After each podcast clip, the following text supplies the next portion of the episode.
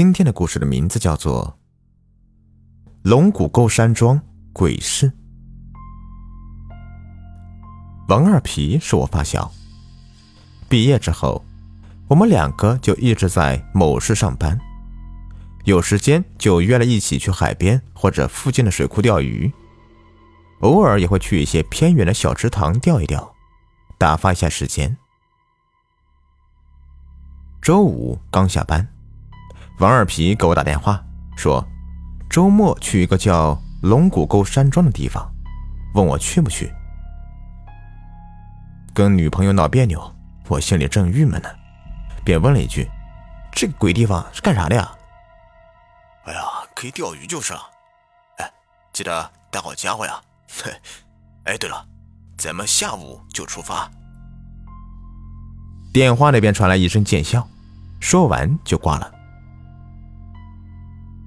第二天下午，我提早开车去了约定地点。不一会儿，王二皮穿着一身休闲装，嘴里叼根烟，提着钓鱼的工具走过来了。看到我的车后，咧嘴一笑，毫不客气地钻了进来。车子在马路上开了一个多小时，转进一个靠山的水泥路。两旁一边是山，一边是开阔的平地树林，阳光有些少。有几辆私家车和旅游大巴来来往往。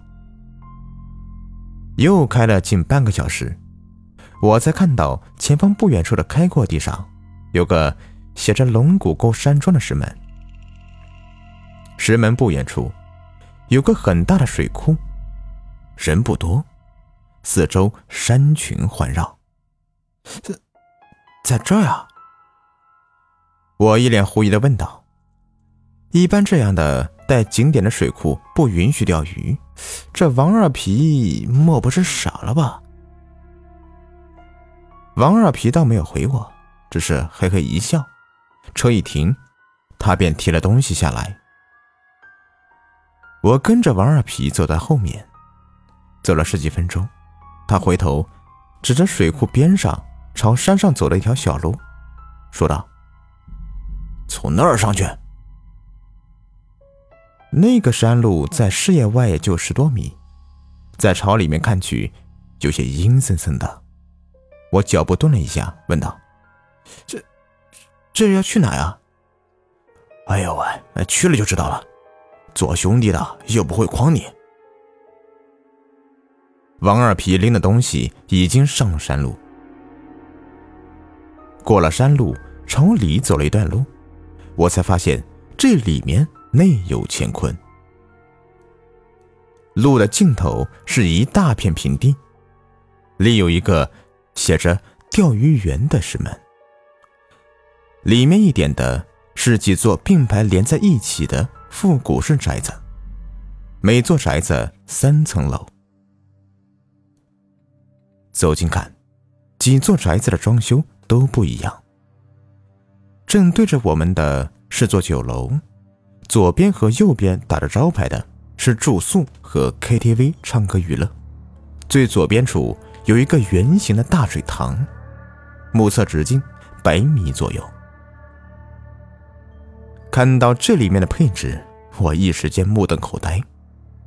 山里旮旯还有这样的地方，这王二皮也真会玩呢。呵呵。傻眼了吧？哎，告诉你，这里可是好地方呢。王二皮一脸贱兮兮的看了我一眼。宅子的空地前站了好几拨人，大部分都是男人，相互间抽着烟，有说有笑。见我们走近，只是扫了一眼，并没有搭理。已经下午三点。王二皮去柜台开了两个房间。来的路上，知道我跟女朋友吵架，说是刚好外宿一夜，气气他。我没有理他，不等他出来，我提着钓鱼的工具到水塘边找了一个坡地，开始抽竿拉线。奇怪的是，这水塘附近除了我，并没有其他人来钓鱼。没有想那么多。我利索的灌了鱼饵，放了线之后，静静的蹲坐在一旁，等着鱼儿上钩。一个多小时过去，水面上鱼漂一动不动。我有些泄气，加上下午开车有点累，我手肘在腿上哈欠连天。这时候，在我的斜对面的水塘边上，有个人影在朝我招手，有点远，加上背光有点暗，看不清是男是女。等我站起来想打招呼的时候，那人却眨眼功夫就不见了。奇了怪了，我心里嘀咕了一句，没怎么在意。天渐渐擦黑。见实在没有什么收获，我收了鱼竿，打算回宅子吃饭，晚上的时候再来夜钓。刚上岸，便见王二皮一脸兴冲冲的样子跑了过来：“吃饭了，吃饭了，快点啊！干啥呀？这么急啊？”我被他拉的踉跄两下。下午开完房，也没有见他去钓鱼。这小子莫不是干了什么其他勾当了？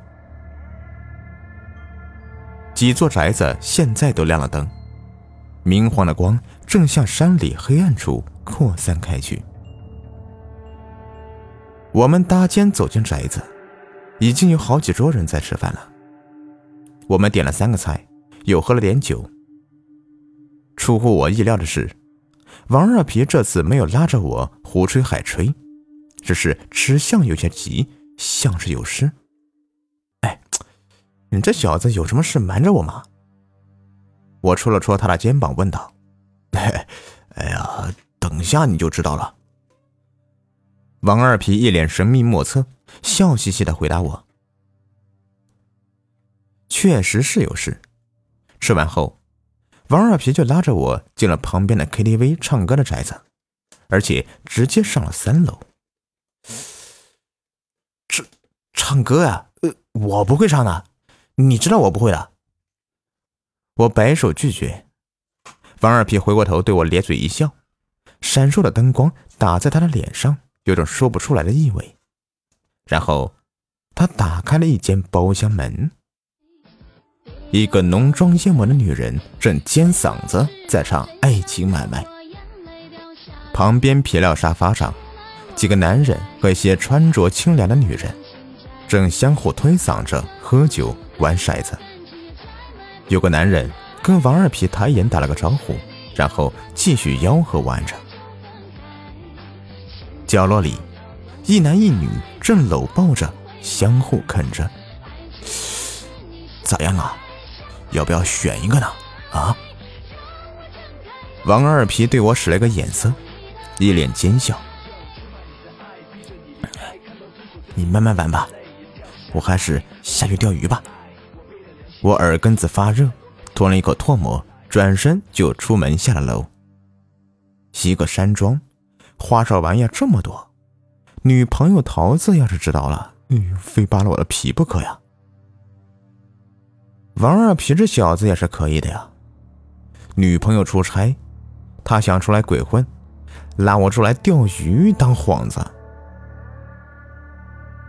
我站在宅子前，深吸了两口气，想来也挺无聊。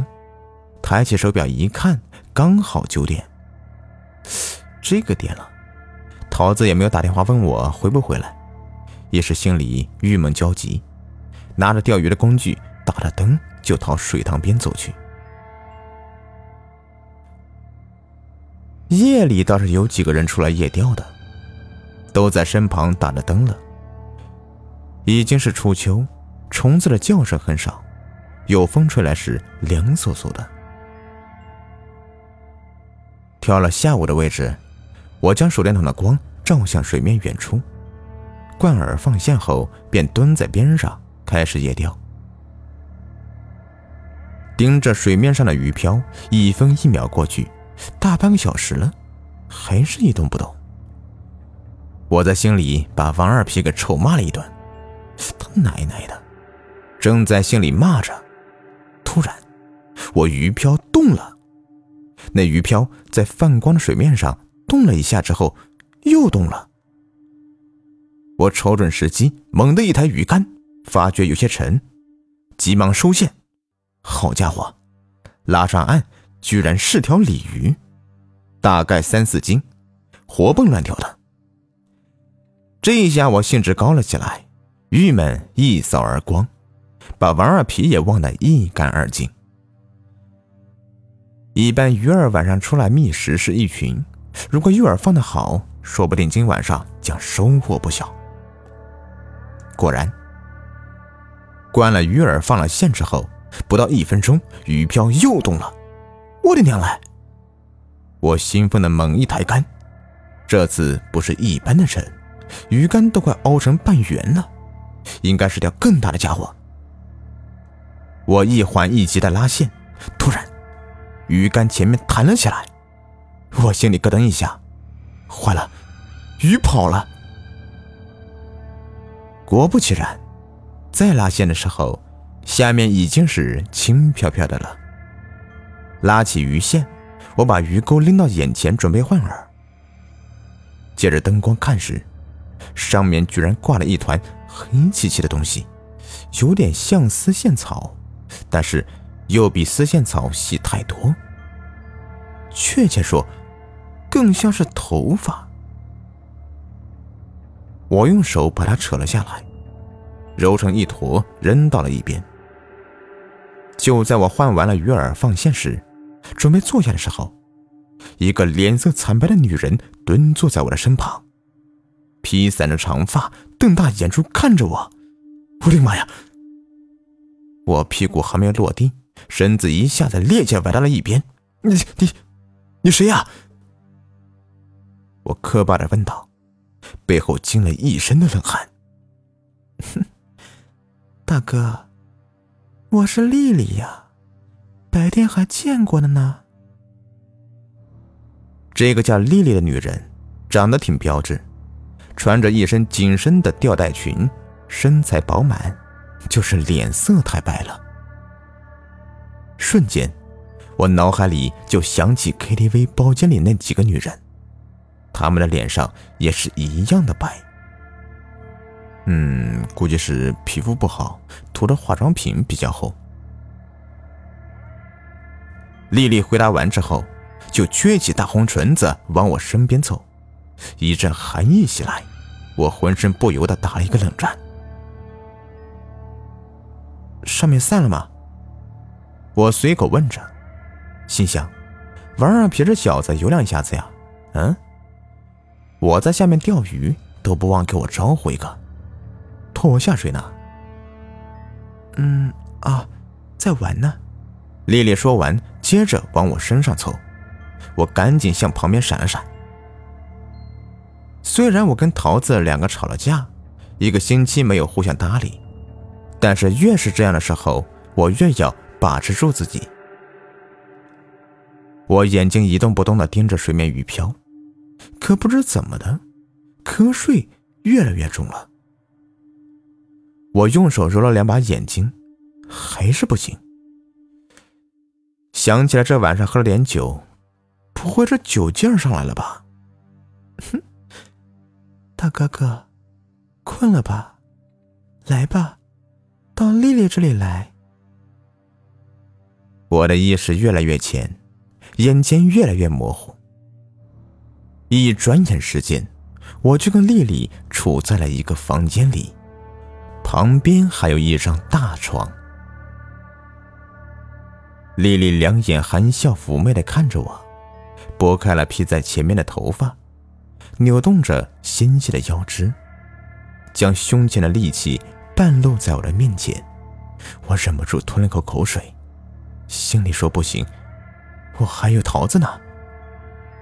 可眨眼间，我已经控制不住自己，脱了上衣，躺在了床上。